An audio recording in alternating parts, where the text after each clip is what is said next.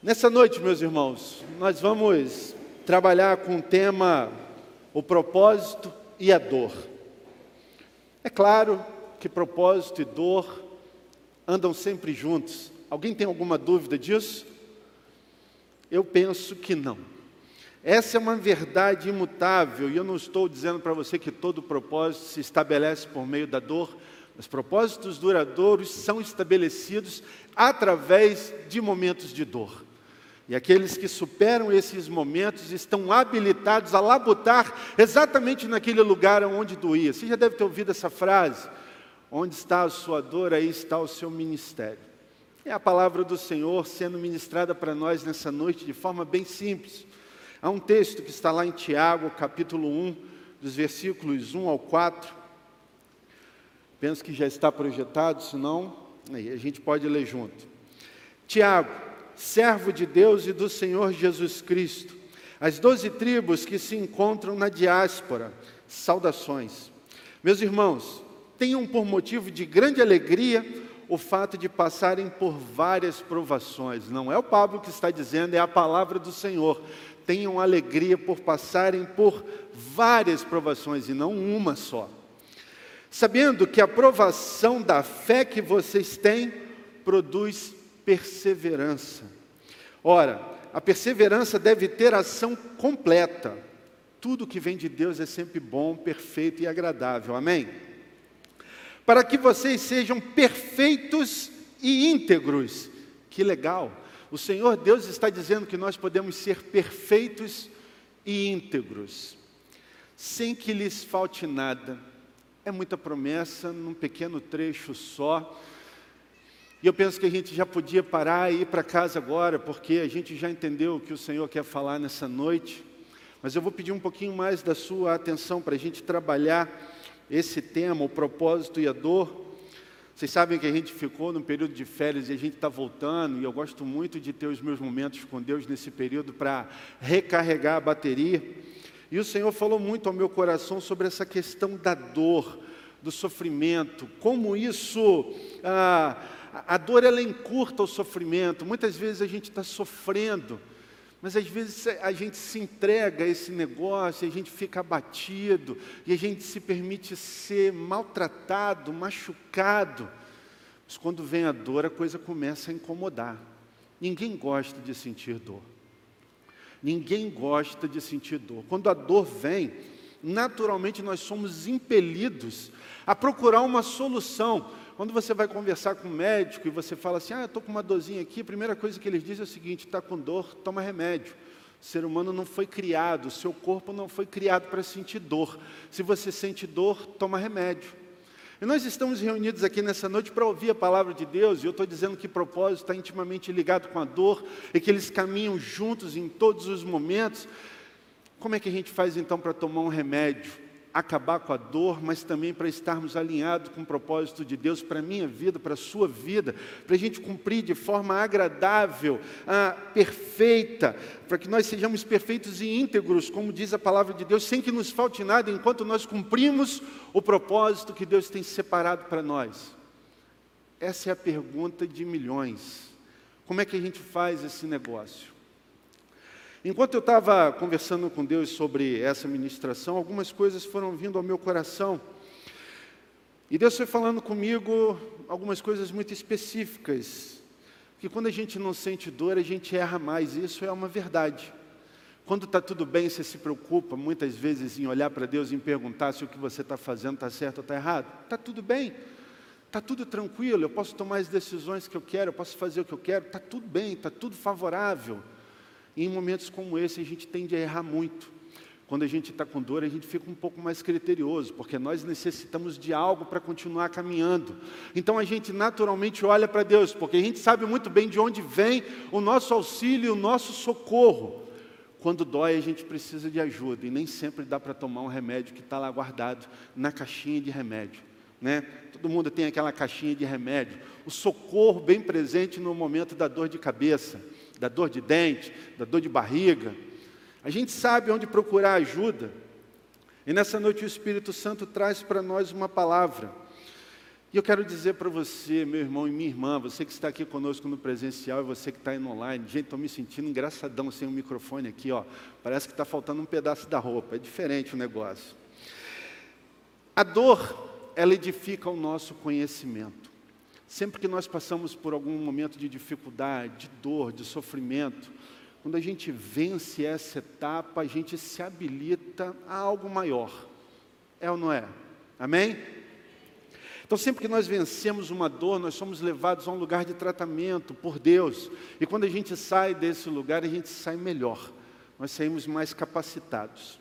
E isso é investimento de Deus na nossa vida. É claro que existem coisas que você alcança sem fazer esforço. Mas muitas vezes você não dá tanto valor a essas do que aquelas que você alcança quando você é testado nos seus limites, você rompe as barreiras e você alcança a vitória. Essas sim são duradouras, essas sim são transformadoras. Conhecimento favorece a nossa caminhada, mas ele não é tudo. Ser experimentado por meio da dor é o que de fato nos habilita a vivermos com mais intimidade, com mais retidão, com mais comprometimento com tudo aquilo que Deus deseja em nós e através de nós. Dor gera transformações duradouras, eu já falei isso. As experiências de sofrimento, normalmente, elas deixam marcas. E você também já deve ter ouvido que o soldado bom é soldado que tem cicatriz. Cicatriz não serve de vergonha para nós. É para nós algo de fato precioso, porque mostra que nós fomos sim feridos mas não sucumbimos à ferida, nós passamos pelo processo de cura, de restauração, a cicatriz está ali para mostrar para a gente que doeu, sofremos, mas vencemos e a vida continua. A dor nos capacita a gerarmos recursos para não sucumbirmos a ela. Estou falando para você de forma prática, sabe? Você já vai chegando ali perto dos 40, eu já passei dos 40, estou com 45 não é mais com qualquer tipo de travesseiro que você dorme, é ou não é, meu irmão e minha irmã? Quando você faz aquela viagem dos sonhos e você chega num lugar e você senta na cama, aquele colchão de mola que você quase vai lá embaixo, você pensa, o lugar é bonito, mas amanhã de manhã, haja torcilax. É assim. Ou seja, conhecer não é o suficiente. Ser experimentado na dor é um privilégio de Deus. Você pode achar que eu estou ficando doido com tudo isso que eu estou falando. Mas lá no fundo você sabe que é a mais pura verdade. E a gente vai caminhar sobre isso nessa noite.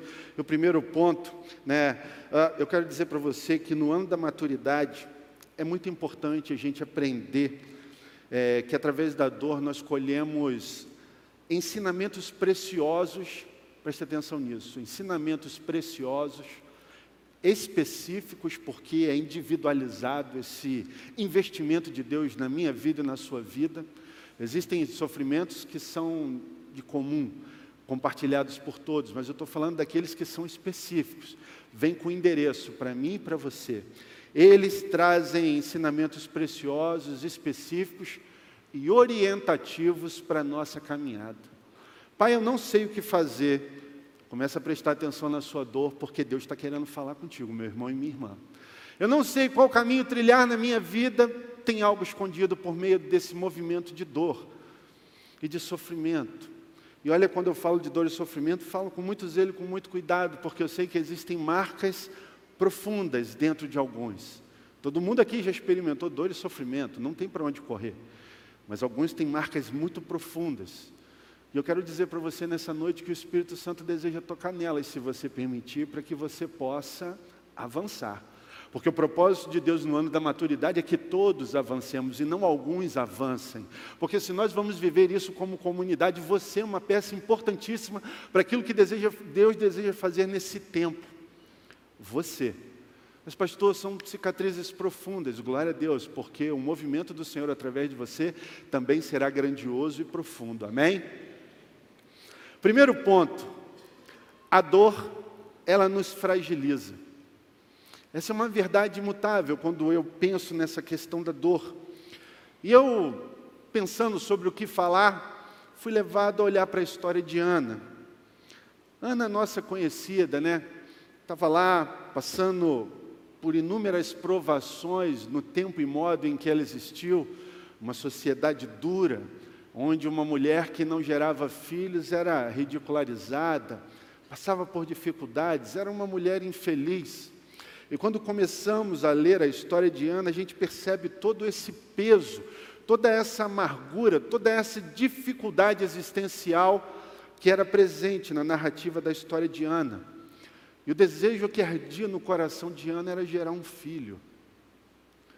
E como pode um desejo tão genuíno, tão comum para uma mulher, tanto no tempo de Ana como nos dias de hoje, gerar um filho? Algo que completaria a vida dela, algo que proporcionaria a ela estar plenamente inserida na sociedade, dar continuidade à linhagem do marido, se sentir plena, como a palavra de Deus disse para nós lá no texto, sem que nos falte nada. Mas para Ana faltava um filho. E nós sabemos o quanto isso estava amargurando o coração daquela mulher, ao ponto de que a palavra diz para a gente que ela vivia amargurada, infeliz, porque ela queria gerar e não conseguia. E por anos Ana viveu presa nesse mesmo lugar, infeliz, porque ela queria gerar algo para ela e para o marido dela. E por anos ela ficou presa sem uma resposta. Você consegue imaginar quantas e quantas e quantas vezes Ana orou a Deus, pedindo a Deus que Deus abrisse a madre dela para que ela gerasse um filho para o marido dela, um filho para ela chamar de seu? um filho a quem ela poderia dar um nome, a quem ela investiria tempo e cuidado. Ela deve ter orado muito. E Ana sofria com a sua infertilidade, e pior, ela era ridicularizada pela outra esposa do marido dela, que gerava filhos com abundância. A gente pode perceber nitidamente na palavra que Ana sofria bullying de Penina, né? E não era só de Penina, era da sociedade inteira. Embora a palavra nos mostre que o marido olhava, amava muito, em algum momento também ele devia olhar para ela com um olhar diferente. Ela é muito boa, eu a amo demais, mas ela é incompleta. Então são muitas questões envolvidas nessa narrativa de Ana. Só que a palavra mostra para a gente que chega um momento em que a dor de Ana ela se tornou tão grande, tão insuportável, que Ana sucumbe a isso, e ela vai lá para frente do templo, e ela começa a orar, e eu imagino que para o profeta pensar que ela estava bêbada, ela devia estar tá mais ou menos como Jonelis orando, devia estar tá fazendo um alvoroço doido na frente da tenda, e o profeta olhou e falou assim, essa mulher deve estar tá bêbada pelo alvoroço que ela está fazendo, não é muito normal esse tipo de coisa.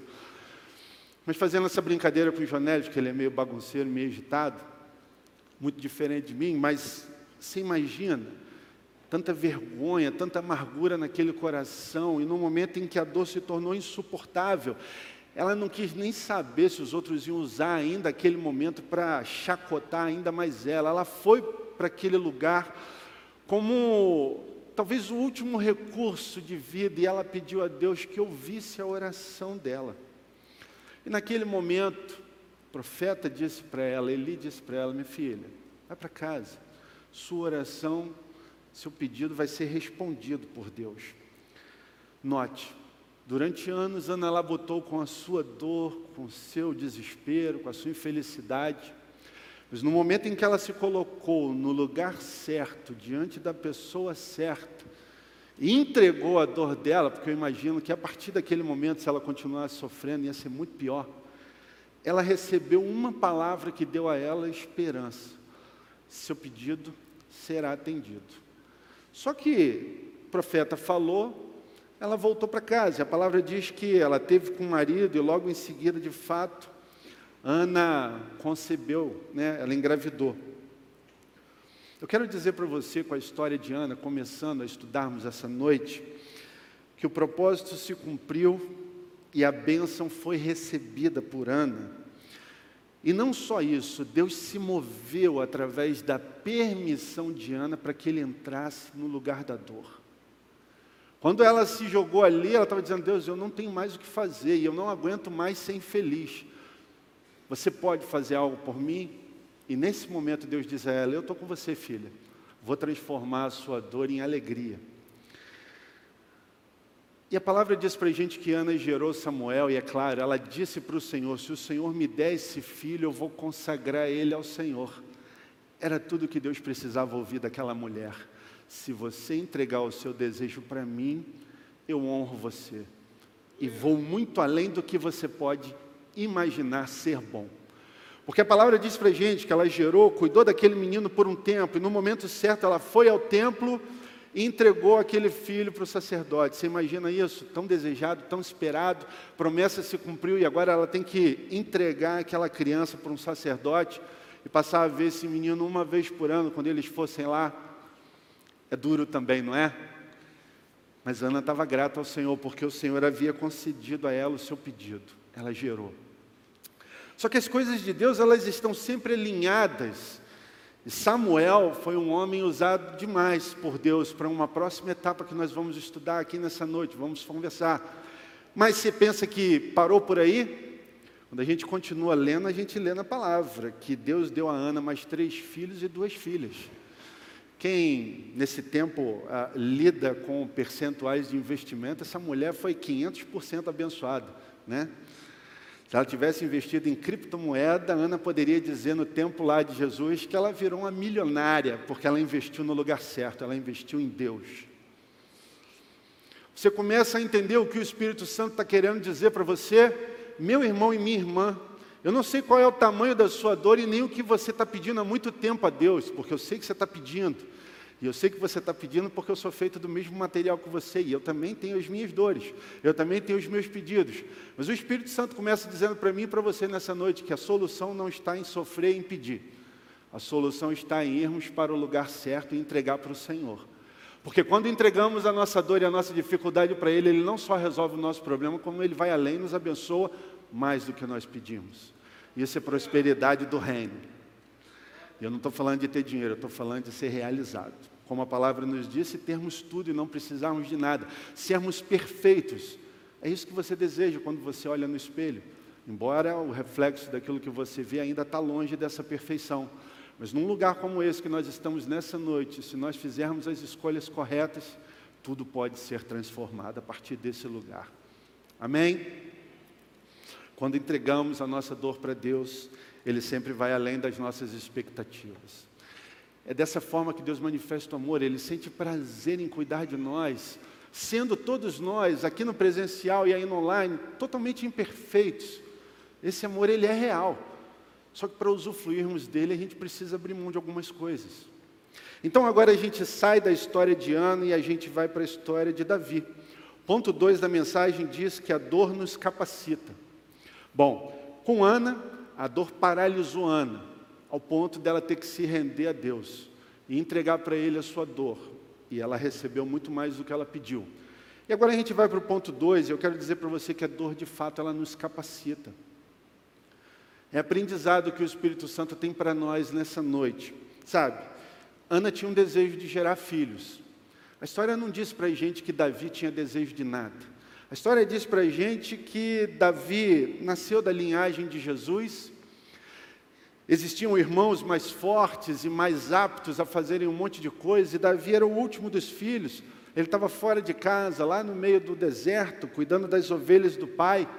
A Bíblia não diz para a gente que Davi queria ser rei, a Bíblia não diz para a gente que Davi tinha pretensões de nada, a não ser cuidar das ovelhas do pai, né? Talvez Davi desejasse ser um bom soldado, já até falei isso aqui numa outra pregação. O menino se empenhava muito para se tornar talvez um bom soldado. Inclusive, ficou doido quando soube que os irmãos estavam lá no campo de batalha, ele quis ir até lá. Achou maravilhoso o pai pedir para ele levar comida, para ele poder observar aquilo tudo, que talvez fosse o desejo dele, estar no campo de batalha. E ele se esmerava muito, Davi buscava a excelência cuidava das ovelhas com compromisso, ele era comprometido com os direcionamentos que o pai dele dava, compromisso esse que a gente percebe quando ele diz que ele matou um leão e um urso por causa de uma ovelha. Se ele não fosse comprometido, ele saía correndo para casa e talvez dissesse: Pai, o leão comeu a ovelha, o urso destruiu a ovelha lá. Mas eu não pude fazer nada. Mas a gente vê o comprometimento, porque ele parte para dentro, ele mata o leão, ele mata o urso, e a gente entende que existem algumas qualidades em Davi que eram especiais para Deus. Davi tinha tudo o que Deus desejava. Davi tinha todas as qualidades que Deus necessitava para fazer com Davi tudo aquilo que ele desejava. Mas quando a gente observa a história de Davi, nós podemos perceber que existiam algumas coisas também importantes da parte de Davi para Deus. Davi ele havia sido muito bem instruído por seu pai. Davi confiava em Deus. Davi confiava no poder e no cuidado de Deus com ele. Afinal de contas, ele sabia usar a funda, mas eu tenho certeza que quando ele viu o leão e o urso, ele falou: Senhor, me ajuda a vencer esse animal, me ajuda a derrotar o inimigo. E a experimentação prática disso é quando ele ficou indignado com todas aquelas ofensas de Davi no campo de batalha e ele foi contra aquele gigante, quando um exército preparadíssimo não teve coragem de fazê-lo. Deus foi forjando Davi desde pequeno. Davi era ousado, né? Ele não tinha desejo nenhum no seu coração para alcançar objetivos pessoais, pelo menos a palavra não revela isso para nós. Mas era um menino. A Bíblia não diz quantos anos Davi tinha exatamente, mas ela diz que ele era um menino. E como é que a gente coloca um menino para fazer coisas grandiosas? A gente precisa ensinar o menino para que ele se torne um homem capaz de cumprir a sua missão. Davi foi ungido por Deus enquanto menino, sem nenhum tipo de pretensão no seu coração e totalmente imaturo. Davi conseguia matar um urso, matar um leão e cuidar de ovelha. Mas no momento em que ele foi ungido por Samuel, o filho da Ana, que foi entregue no templo para servir ao Senhor, e eu mostro para você o alinhamento do propósito de Deus por meio da dor. A dor de Ana foi serviu ao Senhor até o momento em que ela se entregou a Deus, pediu ajuda, o Senhor concebeu, ela entregou o menino no templo, o menino foi preparado para o sacerdócio, e no tempo certo ele foi usado por Deus para ungir Davi, esse menino comprometido, sem nenhum tipo de ambição, senão talvez ser um bom soldado.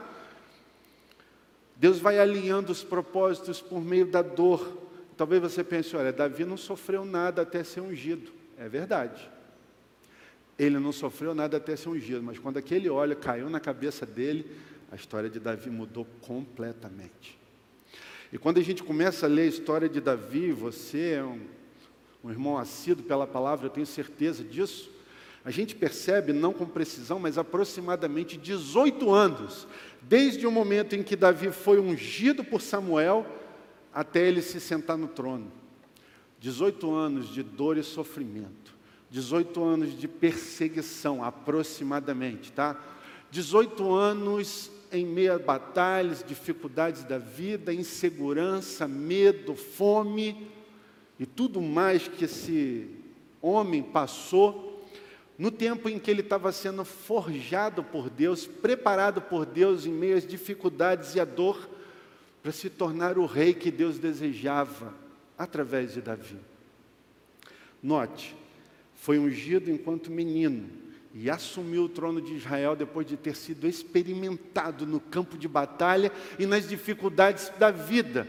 Porque Deus sabia, Davi tem tudo que eu preciso, mas ele ainda é imaturo. Preciso forjar nele o meu caráter e a minha tenacidade, para que no momento em que esse menino, agora homem, se sentar no trono de Israel, ele governe a minha nação e o meu povo com os meus preceitos, com a minha inteligência, com o meu coração, com a minha unção, com a minha preparação. E nós lemos lá no início, no texto de Tiago, a perseverança ela tem ação completa, para que vocês sejam perfeitos e íntegros, para que não nos falte nada. E eu acho muito legal falar sobre a história de Davi, porque Davi foi esse cara preparado por Deus e ele cumpriu a missão dele com excelência, mas Davi também errou. E isso é muito legal, porque a gente vai para os exemplos bíblicos e as coisas que a gente vê na Bíblia são plenamente aplicáveis à minha vida e à sua vida. Eu não tenho dúvida de que você ama muito a Deus, assim como eu também não tenho dúvida nenhuma de que você erra muito. A gente vacila muito com o nosso Deus. Mas, inclusive, a nossa imperfeição está na conta de Deus. Porque ele conhece a história do início ao fim, para Deus nada é novidade. Inclusive, ele sabia que Davi ia errar com Betseba. Mas está tudo bem, porque eu vou dar a ele a opção de não errar, mas ainda assim, se ele fizer a coisa errada, eu conheço o coração dele. Ele vai sofrer, ele vai lamentar, mas ele vai voltar para o lugar onde eu desejo que ele esteja, porque ele me ama. Então há um posicionamento de Deus e há uma contraparte que é nossa em todo esse processo. Ana precisou entregar a dor dela. Davi precisou se submeter à dor para ser forjado, para estar exatamente no lugar e cumprir a missão. Davi, ele cumpriu com maestria e ele foi além. Com todo o exercício da missão de Davi, ele ainda conseguiu preparar um herdeiro para assumir o trono dele. E esse herdeiro foi Salomão. Quando a gente olha a história de Davi, eu começo a me perguntar, Senhor, eu tenho só 45 anos e há muita lenha ainda para queimar no altar do Senhor. Eu tenho muitas coisas a te oferecer. E eu sei que a grande parte das minhas dores são oriundas de decisões erradas que eu tomo, decisões erradas de outras pessoas que me convencem, e outras fazem totalmente parte do investimento do Senhor na minha vida. E eu tenho agradecido a Deus por cada uma delas, porque esses lugares que eu tenho visitado ao longo desse tempo, eles têm me ajudado a ser um homem melhor. Porque quando a gente está com muita dor e quando a gente está passando por muita batalha, nossa mente ela fica complicada. Mas eu louvo a Deus pelas pessoas que caminham muito próximas a mim, porque tem momentos em que é difícil a gente ouvir Deus. Quando o negócio está doendo demais, É difícil você parar tudo ao seu redor, colocar o seu joelho no chão, a boca no pó e se derramar na presença de Deus, que o celular está bombando, é gente pedindo ajuda, enfim, eu não sei o nível da sua dificuldade, mas eu sei que em momentos difíceis, às vezes a gente tem dificuldade de parar tudo para ouvir Deus. Mas as pessoas que caminham com a gente, elas nos abençoam demais e elas são usadas por Deus. Sabe, vaso, eu sei que quando você olha para você no espelho, você sabe que não tem muita coisa para Deus usar. Mas Deus já usou a sua vida para abençoar a vida de muita gente, é ou não é? Deus já usou a palavra que sai da sua boca para transformar vidas. E a gente tem o privilégio de vivenciar isso de forma muito linda, em toda essa movimentação celular que a gente tem vivido. Como a gente tem tido o privilégio de abençoar, eu falo isso porque sou pastor, tenho a minha célula, e já teve momentos na minha cela de eu falar para os meus irmãos: para tudo Hoje eu tenho que confessar para vocês o meu erro. E depois de confessar o meu erro para os meus irmãos, no final vem aquele, aquele grupinho e fala assim: Pastor, já passei por isso, faz isso, que Deus me abençoe. Sabe? Ninguém é melhor do que ninguém nesse lugar. E é maravilhoso a gente poder caminhar junto. Claro que eu não estou dizendo para você ouvir tudo. Não estou dizendo para você fazer tudo. Pelo amor de Deus, não é isso. Mas você pode ouvir e filtrar, reter o que é bom e o que não é bom, deixar passar. Mas as pessoas estão aqui para nos abençoar. E Davi, nesse processo de deserto, ele foi abençoado pela vida de homens que caminharam com ele, que guerrearam com ele, que sofreram com ele, que vivenciaram batalhas até que tudo se estabelecesse. Davi contou com a ajuda de outras pessoas para chegar nesse lugar. Porque é mesmo que você ainda não faz parte de uma célula, meu irmão e minha irmã que é que você tem esperado nesse tempo para caminhar junto com pessoas que estão buscando a mesma coisa que você? Romper as suas dores, se tornarem pessoas melhores, servirem com mais intensidade no reino. Sabe, isso é muito precioso. E se você ainda não está numa célula, você está perdendo. Está perdendo uma grande oportunidade de ser abençoado e de abençoar. Ah, pastor, eu não gosto desse negócio de célula, não, meu irmão. Isso não tem nada a ver com gostar ou não gostar. A gente está falando sobre dor, sobre entrega de dor, a gente está falando sobre preparação. A questão é: você vai obedecer ou você não vai obedecer ao que Deus está falando com a sua comunidade nesse tempo? É um direcionamento bem específico, não é sobre gostar ou não gostar, é sobre se submeter ou não se submeter. É algo muito diferente. Deus tem algo preparado para você. E não é só no culto de domingo, é na vivência celular. Davi deixou um herdeiro para o trono e ele deu continuidade ao plano de Deus para o povo escolhido. E glória a Deus que tudo funcionou, e por causa de escolhas como essa, Por causa da renúncia de homens no Novo Testamento, o Evangelho alcançou a minha vida e a sua vida. E nós estamos lendo aqui, estudando um pouco sobre o primórdio, sobre o começo de tudo isso.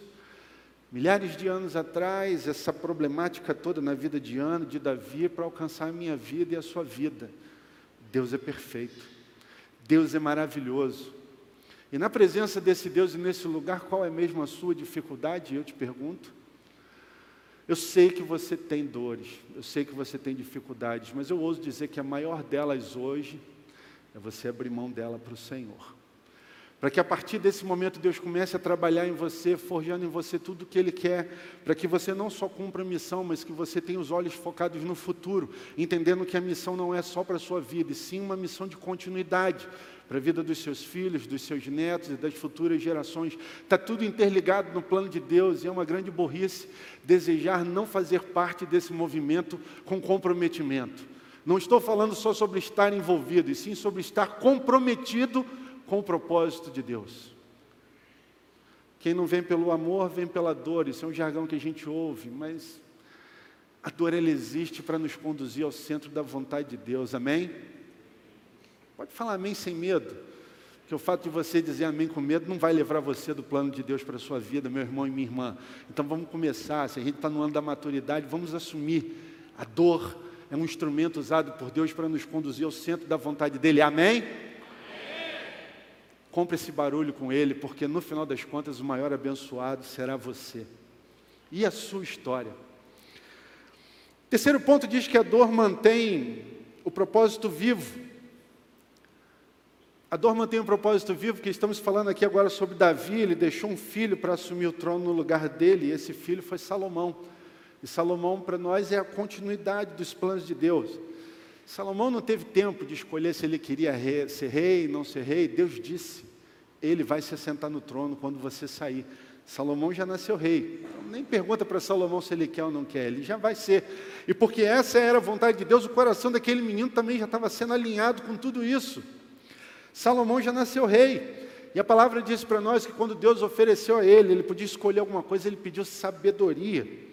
E de fato Deus entregou sabedoria para Salomão, Salomão fez um reinado maravilhoso até um certo ponto. Note que lá no início da mensagem eu disse para vocês que sabedoria não é tudo. Vou provar isso para você agora. Sabedoria não é tudo que você precisa para a sua caminhada.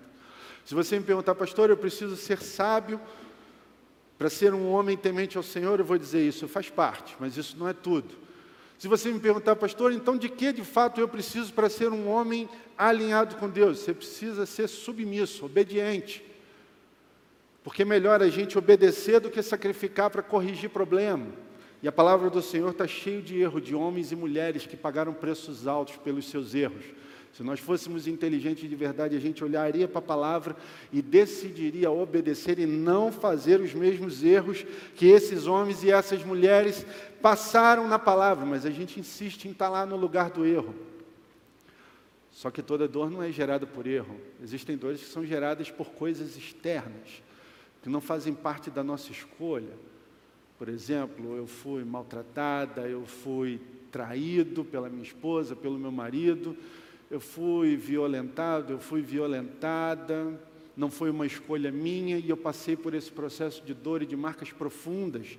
E eu não estou falando só de coisas assim, ah, eu perdi um ente querido e até hoje eu não consegui ainda ser curada desse rombo. São coisas existenciais que de fato machucam. Mas até isso, se a gente observar da forma correta, a gente vai entender que tem jeito. Afinal de contas, existe alguma coisa que é impossível para Deus? Não existe. E se você tem fé, você vai acreditar no que eu estou te dizendo. Mas estou, então por que, que algumas coisas ainda doem tanto? Talvez seja preciso entregar mais um pouco. Talvez seja preciso renunciar mais um pouco. Eu não sei não, meu irmão. O Espírito Santo está falando com você aí enquanto eu estou ministrando.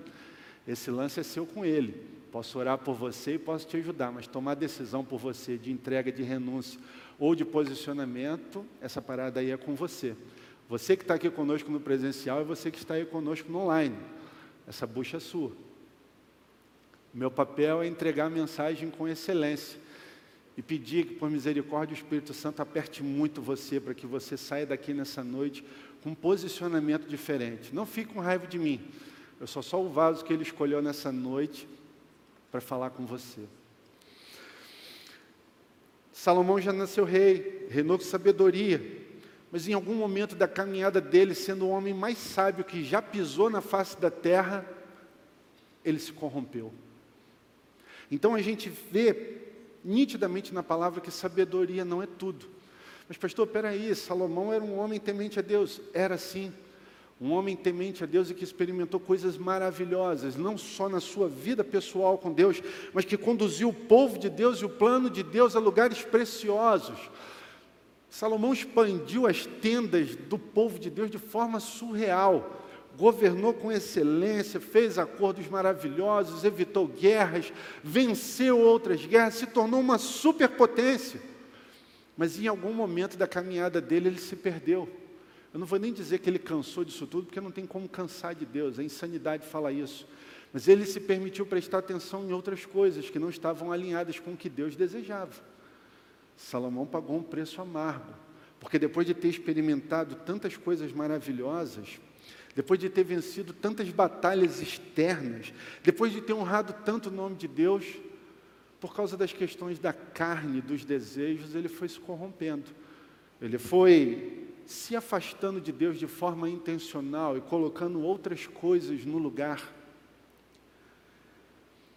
E eu quero dar um alerta para você, meu irmão e minha irmã que está aqui, você que é pai, você que viveu as suas experiências, você que é um ex alguma coisa da vida, e para você também que nasceu num lar cristão e nunca fez nada de errado lá fora, presta bem atenção, não tem mérito nenhum em ser um ex alguma coisa. Mérito de verdade é ter nascido num reino, né, num lar evangélico e ter permanecido firme ali até agora. Esse é um privilégio gigante que eu não tive.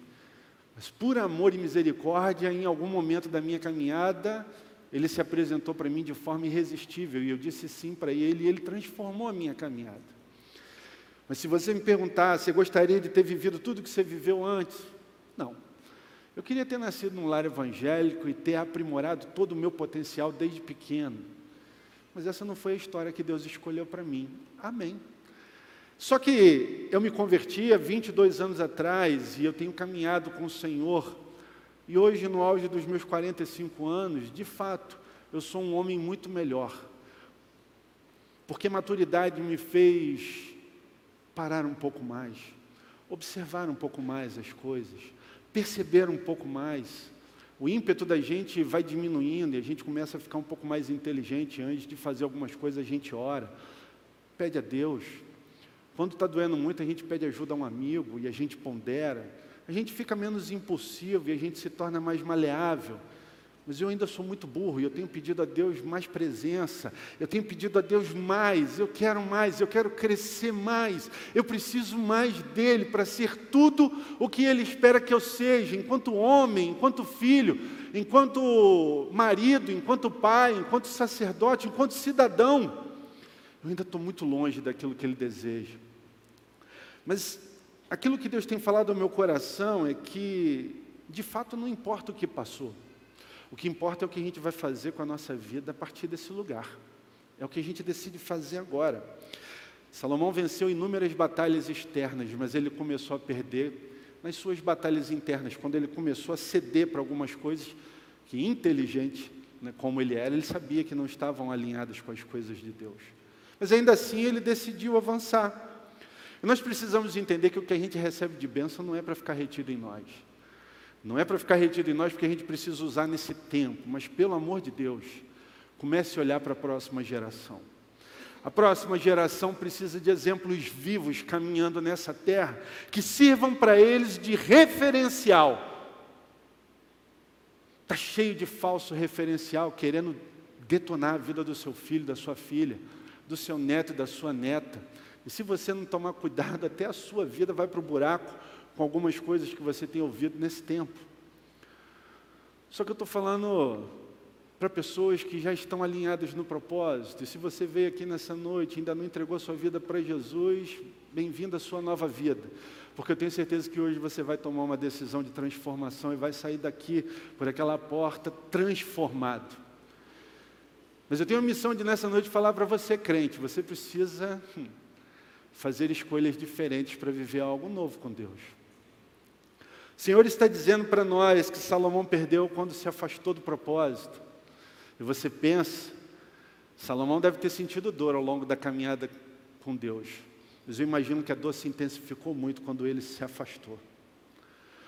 Porque não foi Deus que se afastou de Salomão, foi Salomão que se afastou de Deus. E alguém que tinha tanta intimidade com Deus, tanta sabedoria, tanta vivência, ficar longe de Deus, sofreu demais. Talvez você entenda um lampejo do que Salomão sofreu quando você teve o seu momento de rebeldia e decidiu se afastar. Mas você foi mais inteligente do que Salomão e voltou. Se não voltou, toma vergonha nessa sua cara e volta logo, está perdendo tempo. Está dando mole para o inferno. A gente só tem essa vida para viver e ela é muito curta. E o meu pedido para você é não perca tempo. Tome decisões que favoreçam a sua caminhada. Se alinhe, sabe? Porque o propósito precisa se estabelecer em você e precisa alcançar a próxima geração, gente. Se muitas vezes a gente ouve assim, que nós somos crentes sem vergonha, porque nós somos descompromissados com coisas sérias, você imagina o que será da próxima geração, tendo a gente como exemplo. O que, que a gente está criando para o futuro? Quais são os servos do Senhor, como eles serão daqui a 10 anos, tendo a mim e a você como exemplo, gente? É preocupante isso, não é? Peraí, pastor, o senhor começou falando das minhas dores, da minha dificuldade, o senhor já está apontando para o futuro? É isso aí. Propósito. Propósito nunca para em nós. A gente começou em Ana, passou por Samuel, chegamos em Davi, estamos falando em Salomão, e agora o tamanco vai cantar no seu lombo, meu irmão e minha irmã que está aqui com a gente nessa noite. Você que está conosco aí no presencial, é com a gente. Não adianta ficar esperando pelo próximo ou pela próxima geração para consertar o nosso erro. Se nós não nos posicionarmos, a próxima geração vai afundar ainda mais na nossa desplicência.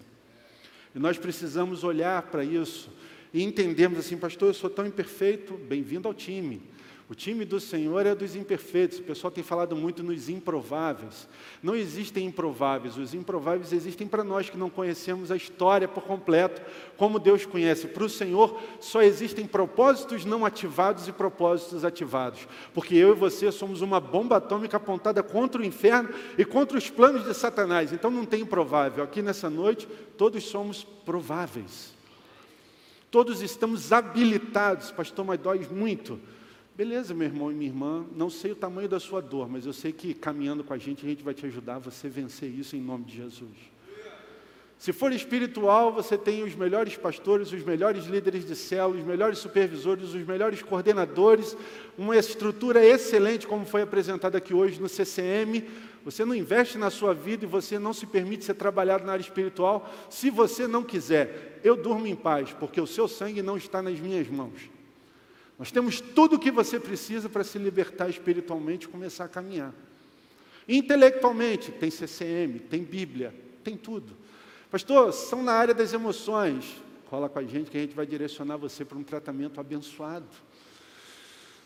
Nós estamos aqui na nossa plataforma de voo para dar um empurrão para que você voe com as suas asas e voe maravilhosamente bem. Entra numa cela, Pastor, lá está cheio de gente imperfeita. Fica tranquilo, você vai somar no grupo da imperfeição, porque você também é imperfeito. Você também é imperfeita. Para de olhar para o defeito do outro. Olha para as suas sacolas. Está cheio de lixo igual de todo mundo. Ninguém é melhor do que ninguém, mas a gente tem tudo que Deus precisa nessa noite para fazer algo diferente. Mas para que isso se estabeleça, Ele precisa começar em mim, em nós. Eu quero te fazer um convite especial, eu já estou encerrando. Quero te fazer um convite especial aqui nessa noite. Eu queria que você olhasse com mais cuidado para a sua dor. Não com cuidado de sofrimento, porque talvez seja nessa noite que Deus vai te libertar dela. Então não olha com, com nenhum tipo de dificuldade, que não uma análise muito objetiva da sua dor. Aquilo que tem fragilizado você. Aquilo que tem impedido a sua construção, como Davi, que era imaturo, precisou viver isso tudo para crescer. Aquilo que tem deturpado a sua caminhada, que até um certo momento estava maravilhosa, como a de Salomão, mas agora começou a declinar. E você não está vendo oportunidade para consertar. Olha para a sua dor com mais atenção. É um desejo que está corrompendo a sua vida, está tirando a sua alegria? Talvez nessa noite o convite do Espírito Santo seja para que você troque a sua dor por um propósito. Ana tinha uma dor. Quando ela se entregou para Deus ali na frente do, do tabernáculo, a dor de Ana se transformou em propósito. Você prefere ter dor ou você gostaria de nessa noite receber um propósito? Eu penso de forma inteligível, né? Que é muito mais interessante propósito do que dor. Mas se você quiser continuar na dor, é uma escolha sua também, meu irmão e minha irmã. Só que talvez você precise hoje, nessa noite, entregar a dor para sair daqui com um propósito. Ou talvez seja algo que está impedindo a sua construção. Pastor, que negócio é esse de impedir a construção? Ah, Deus está falando para você coisas grandiosas que de fato você não consegue acreditar. Tranquilo. Você imagina Davi chegando em casa, o profeta jogando óleo, falando: Aí, filhão, você vai ser o futuro rei de Israel. Davi deve ter pensado assim: esse velho está doido. Está muito doido. Não tem como.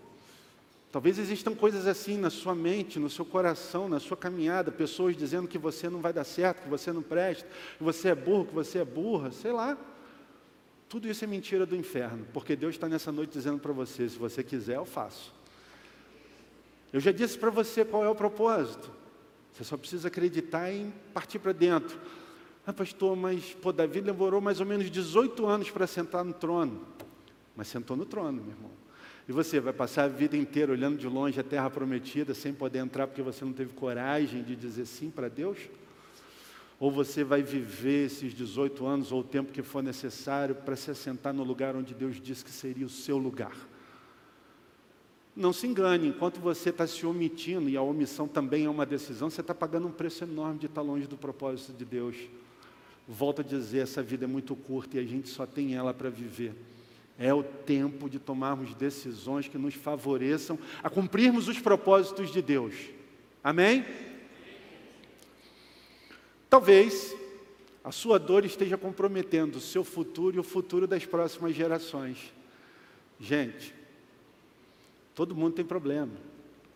Eu tinha problema de coluna, graças a Deus hoje eu nem lembro mais que eu tenho coluna mas agora eu já não consigo mais enxergar direito. Eu estou lendo o WhatsApp, quando eu olho para lá não vejo nada, embola tudo. Eu vou ter que fazer um óculos, eu preciso. Eu descobri que eu tenho TDAH, eu preciso tomar ritalina para conseguir ler a Bíblia e aprender. Enfim, todo mundo tem problema. Talvez você olhe para a gente aqui em cima e pense assim: ó, os pastores têm vida tranquila. Ai meu Deus, é um enorme privilégio servir ao Senhor, mas o nosso ofício a parte mais interessante do ofício de um pastor é que nós trabalhamos exatamente no seu esgoto. É botando a mão nos seus problemas, é ajudando você a tirar o lixo fedido de dentro da sua casa existencial e jogando ele fora. A gente lida com o problema o tempo todo e quando você vê a gente rindo, você precisa entender que a alegria não está em não ter problemas, e sim saber que a gente está fazendo para Deus aquilo que Ele nos chamou para fazer. Mas essa alegria não é só de quem é pastor, essa alegria é para quem carrega o estandarte de filho e de filha de Deus na sua alma. Esse privilégio é para todos nós. O que, que falta para você se capacitar, entrar no CCM? O que, que falta para você entrar numa célula, para você parar de bobeira?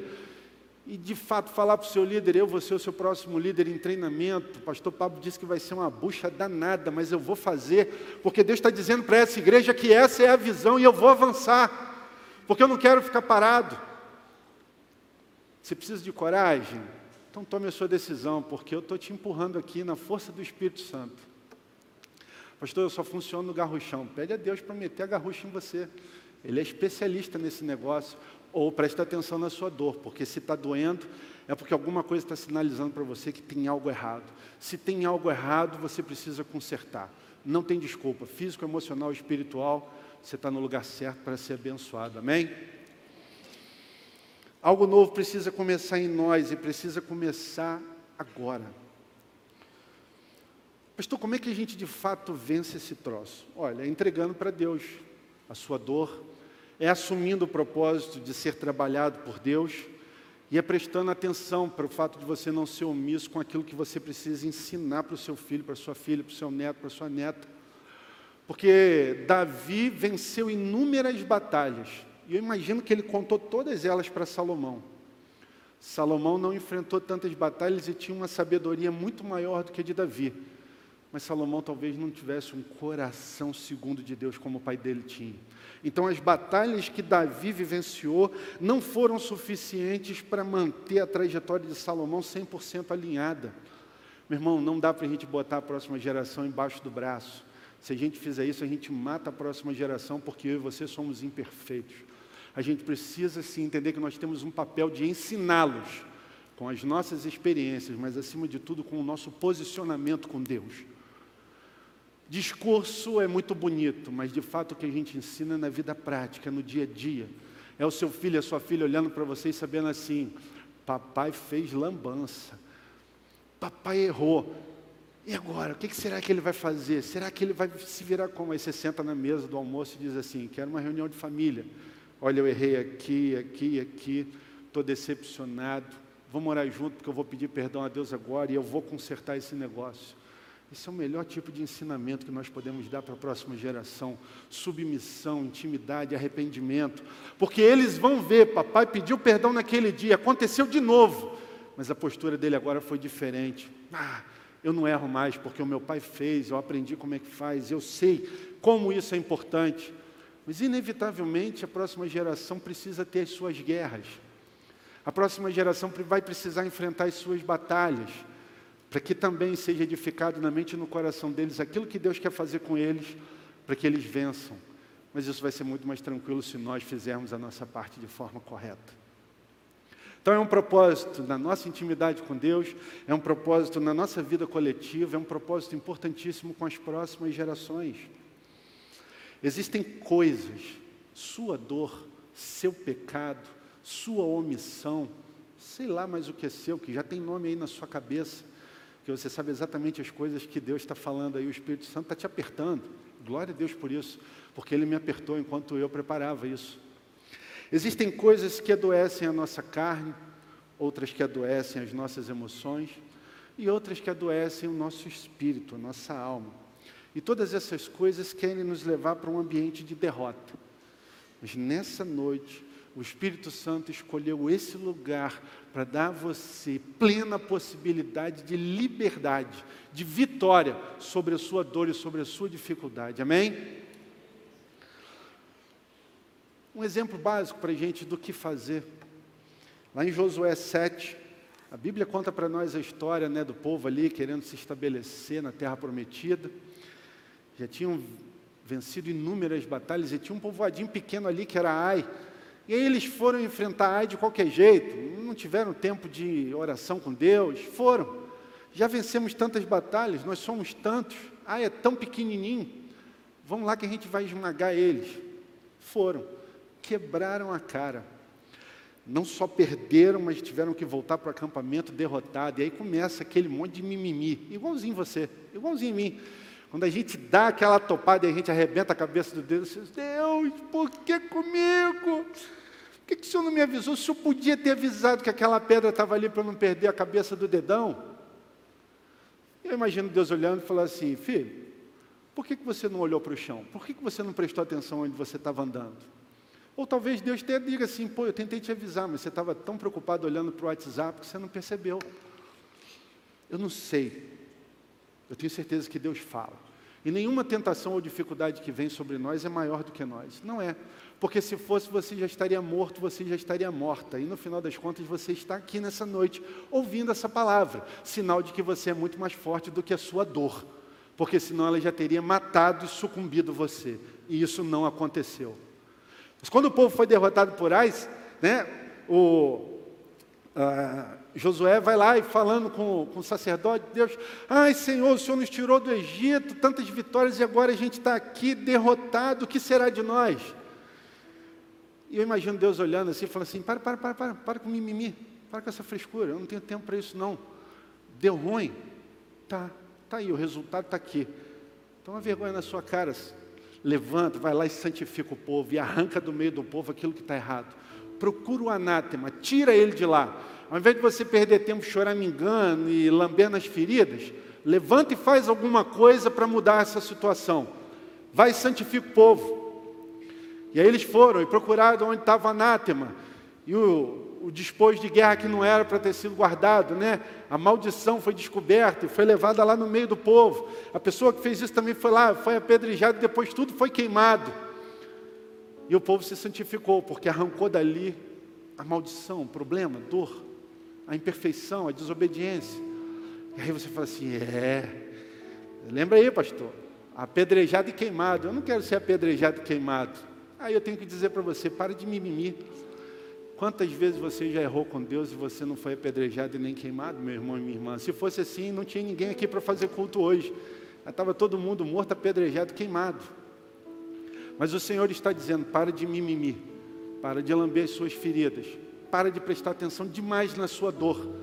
Entrega ela para mim que eu sei o que fazer com ela. Levanta você e se santifica agora. É uma decisão pessoal, porque tudo que nós precisamos de Deus está à nossa disposição. Fica tranquilo que hoje ninguém vai ser apedrejado, ninguém vai ser queimado, meu irmão e minha irmã. Fica tranquilo. Mas você tem o privilégio agora de se levantar e de se santificar. Você que está aqui conosco no presencial, você que está indo online, você deseja liberdade, você deseja cura, você deseja restauração.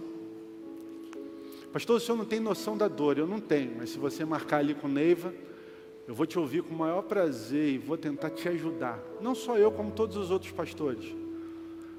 Mas se você ficar quieto no seu canto, eu não tenho como te ajudar. E o fato de você vir conversar comigo, prepare-se, porque nós vamos sacudir a sua dor. Nós vamos incentivar você a quebrar isso, a romper esse lugar. Nós não vamos incentivar você a voltar para sua casa e continuar lambendo as suas feridas. Esse não é o propósito de Deus. É, pastor, então vai dar trabalho. Vai sim. Talvez leve muito tempo igual Davi, mas no final das contas você vai se assentar no trono, no trono da sua vida. Você vai fazer exatamente o que Deus te chamou para fazer. E não espere alguém fazer isso por você. Tome a decisão nessa noite. O Ministério de Louvor vai, vai ministrar, e eu queria que enquanto eles estiverem ministrando, você tivesse uma conversa franca e sincera com Deus. Olha, eu não sou muito bom de fazer apelo, não bom é Jonelis, ele sabe fazer isso perfeitamente bem. Eu podia pedir a ele para subir aqui e fazer para mim. Mas isso seria covardia. Eu estou falando para vocês sobre enfrentar a sua dor. Então eu vou fazer do jeito que eu sei. Enquanto o ministério de louvor estiver ministrando, tenha uma conversa franca e sincera com Deus e decida nessa noite entregar a sua dor. Decida nessa noite se submeter ao processo de treinamento, preparação para fazer o que Deus te chamou.